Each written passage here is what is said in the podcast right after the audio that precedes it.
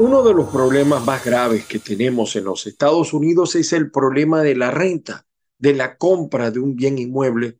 Pues Gustavo Gil, Realtor, te resuelve. Tenemos propiedades de renta, alquiler rápido, fácil búsqueda, precios actualizados. Hoy mismo te enviamos la lista gratis de renta en tu área. Puedes llamarnos al 305-770-8988 561-379-3450. Renta hoy, Gustavo Gil te resuelve.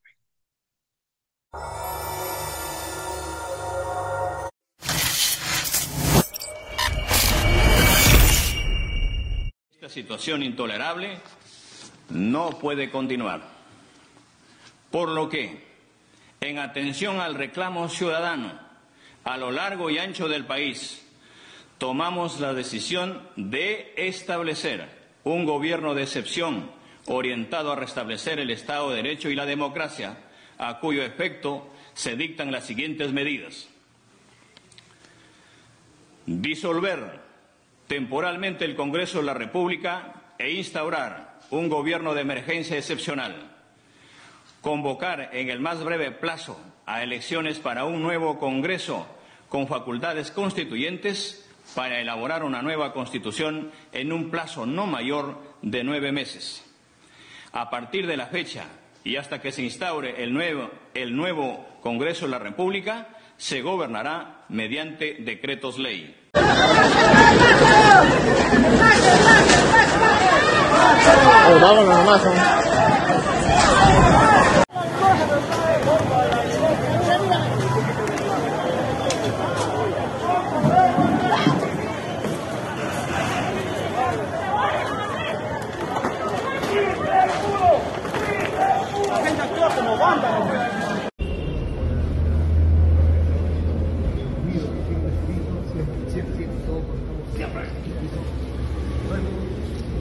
Unidos, firmes y dignos. Siempre.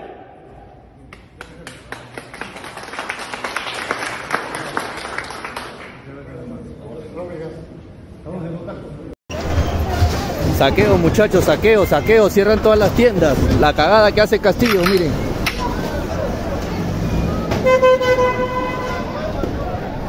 Me parece que hay que hacerle un acercamiento bastante bueno para poder observarlo mejor. Sí. Pero, pero como decías, ¿no? Era en la clínica internacional, a la altura. No es que él Eso estaba no yendo a la no, no, prefectura. no, no. sabemos a dónde se iba. Ese es el punto, ¿no? Estaba saliendo de Palacio de Gobierno. Con la Correcto. familia. La ruta de salida de Palacio de Gobierno es la avenida eh, Garcilaso, la avenida Wilson, Wilson. Y allí es donde intervienen esos vehículos SWAT, siguen al presidente. Correcto. Estaba yendo con resguardo. Mire esa imagen, es muy fuerte. Entonces el SWAT, fuerte. porque la, la, la Tiguan de atrás es, es la del presidente, ¿verdad? Exacto. La de, Claro, él sale la entonces lo cierra, una, la de SWAT también lo cierra para que no pueda salir. O sea, un operativo. Un operativo. eh, en toda línea En toda eh, línea. para la captura de un delincuente. Es, es, un- es- es interesante porque, claro, de alguna manera la presidenta del Poder Judicial cuando le han preguntado este, qué procede, dice, nosotros vamos a ver qué solicita el Ministerio Público. Sabemos que el procurador ha pedido que proceda una denuncia penal, pero la presidenta del Poder Judicial no salió a decir si un juez, el juez fulanito Correcto. y tal, ha autorizado la eso- detención del presidente. Correcto. Entonces, la policía se mandó, No, digamos, vamos a por su lado experto, a partir de la flagrancia. Con un experto creo que nos puede aclarar, pero me parece que va por la línea de lo que dices tú y Martín, ¿no? Lo del tema de la flagrancia. flagrancia. La sedición. La Sedición. pregunta también si es que eh, finalmente solamente el presidente y parte de su familia abordó un vehículo, Claro. estaba en el interior también Aníbal. Aníbal, Torres o no. ¿No? Son preguntas que eh, nos estamos haciendo todos y lo que queremos es conocer de eh, primera de, de primera línea exactamente cómo se ha producido esta detención y específicamente por qué. Porque podemos tener varias líneas de imaginación sobre detenciones, pero en este caso queremos saber si es por el rompimiento estricto de eh, la Constitución que ha sido detenido. Y Presidenta, presidenta. Pedro Castillo. Presidenta Boluarte. Un saludo, presidenta. Saludos, saludos a nuestras cámaras. La eh, juramentamos como la primera presidenta a la presidencia de la República este. Boluarte llega al pleno del Congreso para jurar como presidenta del Perú, la primera mujer en asumir el cargo luego de que Pedro Castillo fuera vacado. Queridas hermanas y hermanos de nuestra querida patria. Tengo el alto honor de estar en este pleno extraordinario para saludar en primer orden a todas y todos los peruanos que no sin legítima razón vienen observando esta difícil coyuntura que nos pone a prueba a todos los ciudadanos. Antes que política, soy una ciudadana y madre peruana que tiene pleno conocimiento de la alta responsabilidad que la historia pone en mis hombros. Y atendiendo a esa alta responsabilidad va mi respeto por los millones de madres peruanas que día a día procuran el sustento para sus familias y son la base del coraje y la peruanidad. Como todos conocemos,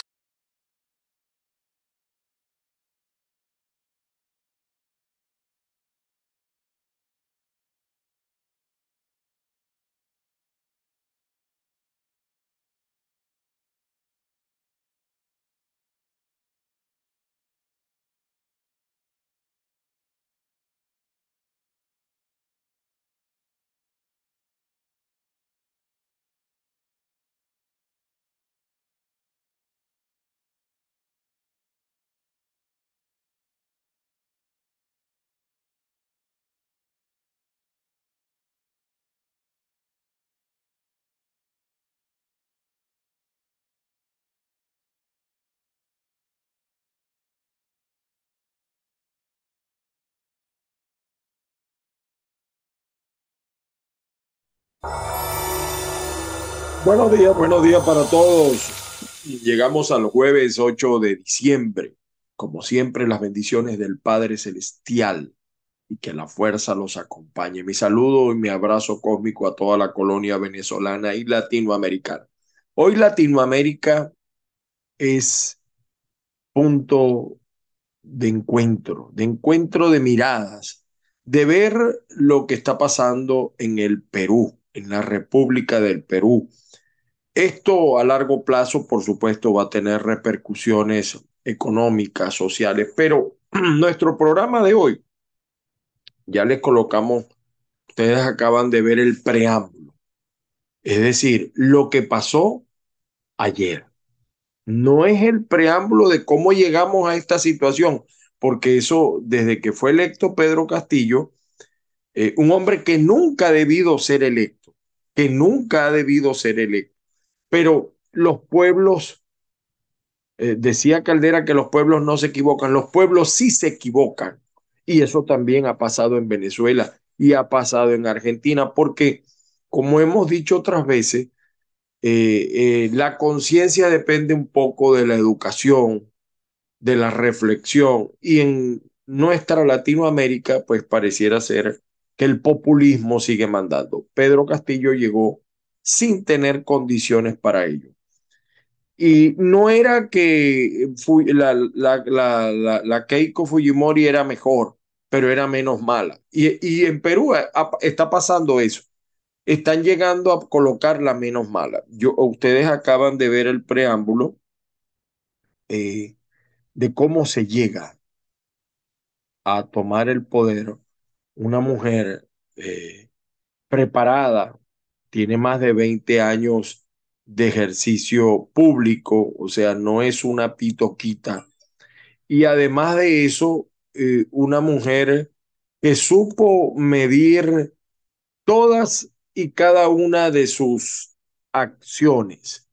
Es decir, el señor eh, Pedro Castillo quizá esté recibiendo la mejor lección Quizá y, es la tristeza para él, quizá la última, eh, la última lección. Eh, hoy vamos a tener al doctor Hervis Medina, politólogo, comunicólogo. Él está en Perú, es un hombre muy observador. Eh, trabajó conmigo algunos años en Venezuela y, y, él es un, vamos a decir, un intelectual dedicado a la observación política. Y él nos no, yo conversé con él previamente y todo es un libreto. Aquí estamos en presencia de un libreto. Castillo era indefendible. Eh, Cerrón, el, el del partido, lo entendió, negoció su cabeza induciéndolo al autogolpe y luego lo dejó solo. Luego lo dejó solo. Eh, Dina, eh, vamos a decir que es el peón de turno, ya está lista. Entonces, una cosa insólita que quizá solamente va a escuchar en este programa, porque nosotros no ocultamos nada. Los corruptos volvieron a salvar la democracia peruana, entre comillas. Dina pertenece, yo, esto se ha dicho poco, Dina pertenece a la izquierda comunista y al mismo partido Perú Libre que llevó al poder al señor Pedro Castillo. Ella, fíjese que ella había prometido, miren la jugada, cómo, cómo la montaron. Esto es, esto es digno de una película. Yo me imagino que Hollywood ya está preparando. Ella había prometido el año pasado que si vacaban a Castillo, ella iba a renunciar. Fíjense la jugada, pero ella sabía lo que estaba haciendo. Hervis Medina nos lo va a explicar. Eh, ella, por supuesto, no cumplió. Ella estaba en la jugada, es parte del, del libreto. Lo conflictivo permanece en Perú. Y yo quisiera pues que Hervis Medina, que está desde Perú, nos explicara un poco cómo llega Perú a esto no voy a analizar todos los antecedentes de cómo la democracia mm, eh, peruana ha tenido seis eh, presidentes uno tras otro. No, no quiero llegar a, porque sería, nos llevaría muchas horas este programa. Pero sí es, es importante resaltar lo que está pasando porque estamos en presencia de una jugada política. No ganó porque también hay que aclararle eso a la gente.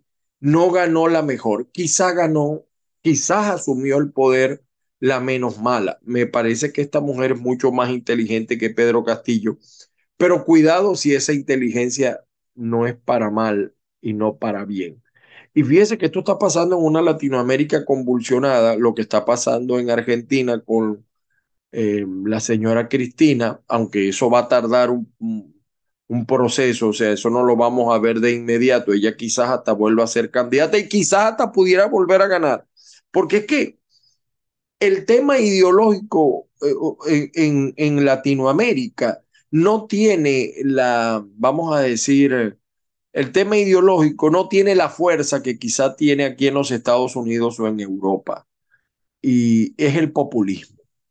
En Perú, este es un golpe de Estado contra otro golpe de Estado. O sea, eh, vamos a decir que, pudiéramos catalogar esto como una jugada ante otra jugada. El señor Pedro Castillo contó los pollos antes de nacer y se quedó en el camino. Nunca ha debido ser presidente, pero yo quiero que entiendan que Dina no es tampoco ninguna mansa paloma. De todas maneras, Dejemos que Hervis Medina nos cuente. Saludamos a la gente de avilaradioonline.com. También saludamos en Europa a la gente de Azúcar FM. Acúcar se escribe, Acúcar FM. Y a todos los que nos están viendo por Instagram, por, por supuesto en YouTube, Caiga quien caiga TV. Y también, por supuesto, a los que nos ven por las plataformas de Spotify, de Google, de Apple mi WhatsApp más 1-561-379-5254. Espero que disfruten esta disertación con Hervis Medina, un estudioso de la política. Y, y esto que está pasando en Perú, lo único que yo pudiera agregar eh, es que, eh, ¿sabe por qué también esto en Perú la democracia, de una u otra manera, las instituciones han funcionado? ¿Y saben por qué? Porque en Perú si hay un ejército, unas fuerzas armadas que ejercen su labor de policía constitucional, independientemente de las jugadas políticas, de las manipulaciones, de, de todo eso que ocurre tras bastidores, cosa que no pasa en Venezuela. Esa es la gran diferencia. Cuando tú tienes unas fuerzas armadas que no son tuteladas por el comunismo internacional o que no son compradas o que no, es decir, responden, también responden a intereses, pero vamos a decir que son un poquito más autónomas de lo que tenemos en Venezuela.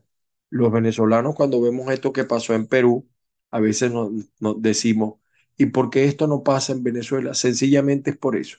la gran responsable de lo que pasa en Venezuela es la Fuerza Armada Nacional, por no cumplir su papel de policía constitucional. No hay de otra, señores. No hay de otra.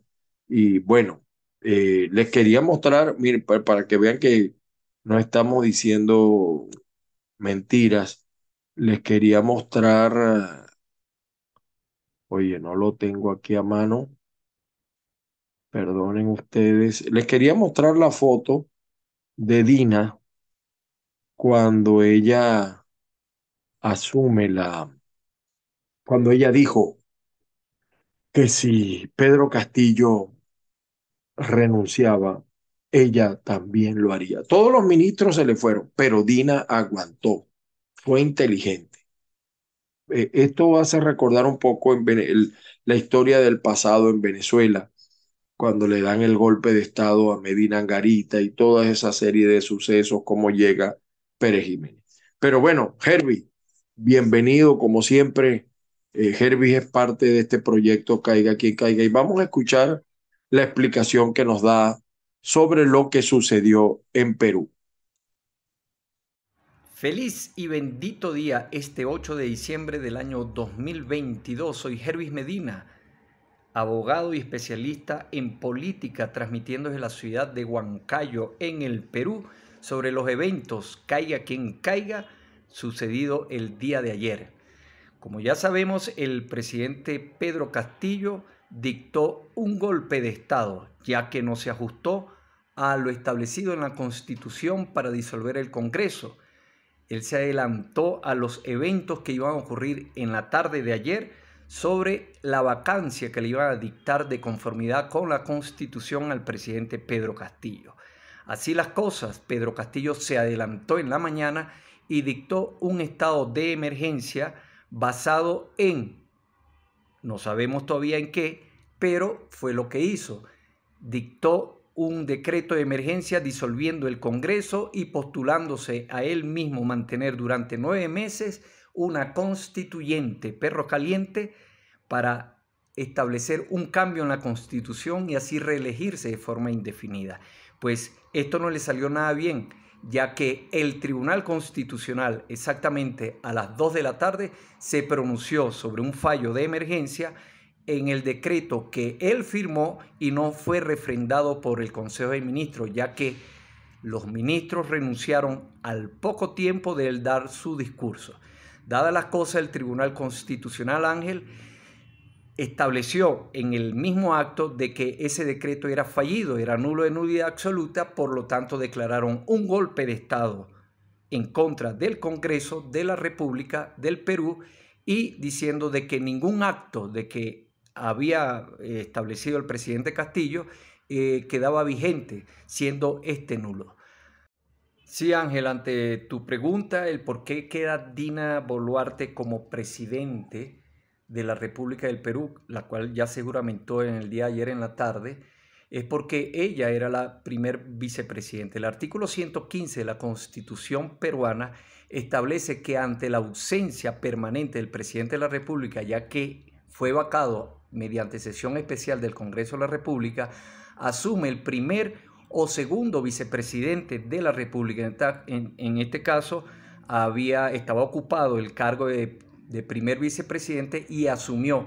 Por lo tanto, se aplica de conformidad con el 115 constitucional de que la señora Dina este, va a quedar como presidente hasta el año 2026, de conformidad, como te lo decía, en el artículo 115 de la Constitución. Entonces tenemos la primer, eh, la primer presidente eh, del Perú, la señora Dina Boluarte, quien ha sido, la, he seguido mucho aquí en Perú, quien ha sido eh, directora del RENIEC, ha sido funcionaria pública desde hace 20 años y ha participado en varios procesos electorales en las alcaldías y gobernación de donde es ella.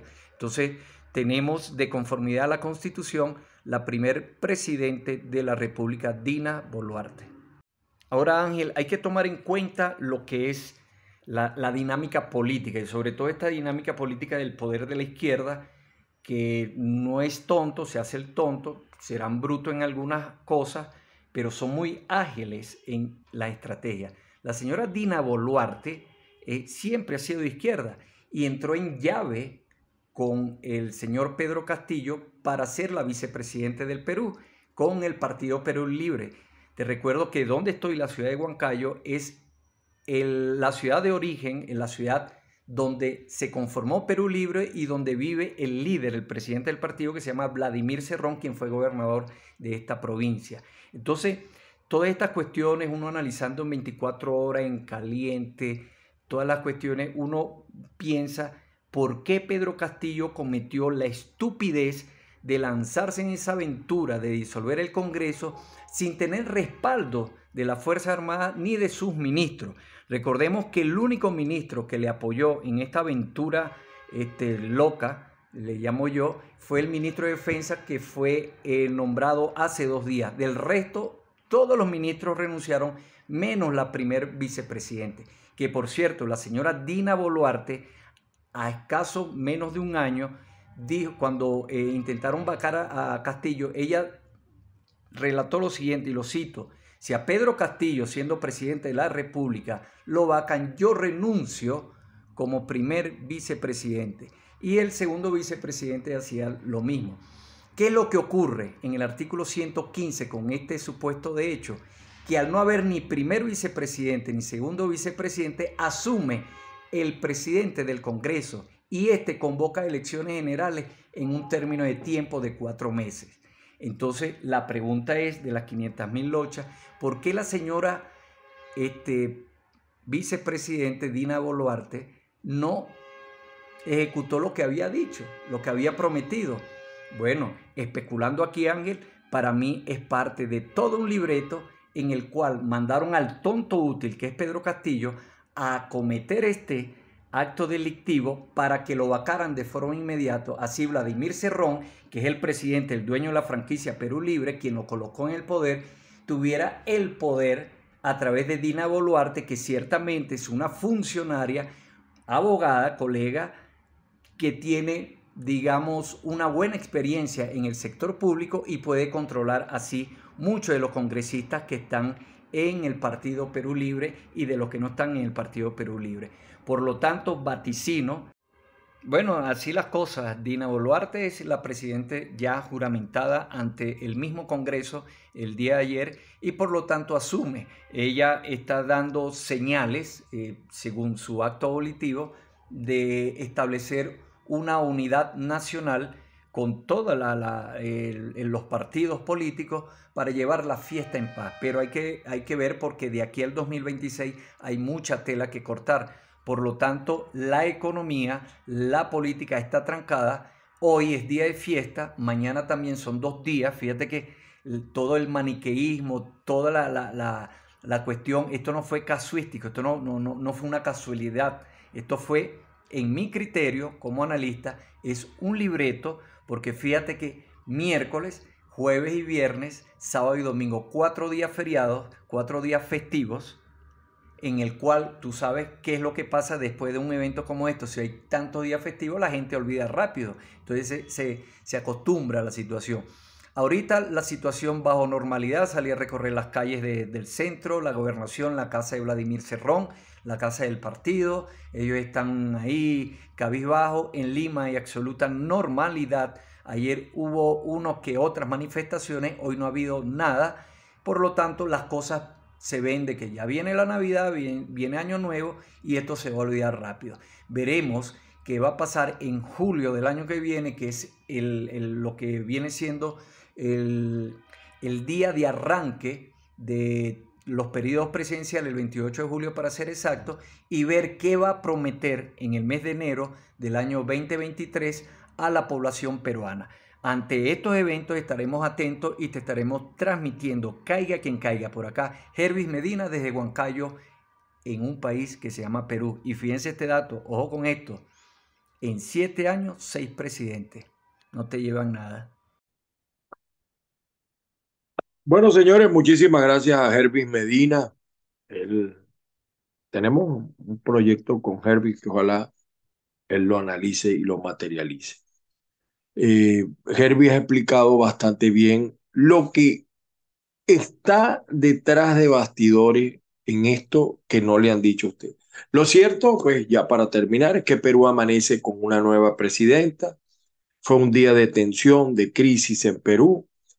Y, fíjense cómo las jugadas políticas, eh, eh, o sea, Pedro Castillo pensó que lo tenía todo planeado y no sabía que él era parte eh, del plan de otros. Antes de la audiencia programada para el trámite de la moción de censura en su contra, porque eso iba a venir, Pedro Castillo anunció el cierre del Congreso, evidentemente una medida inconstitucional porque él tenía que esperar lo anterior.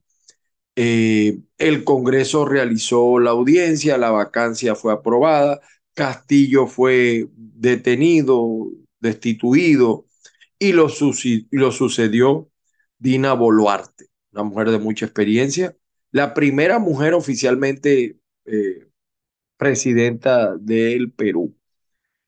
Es la sexta vez que Perú tiene un nuevo mandatario en menos de cinco años. Y fíjense que los hechos de ayer pasaron en menos de tres horas.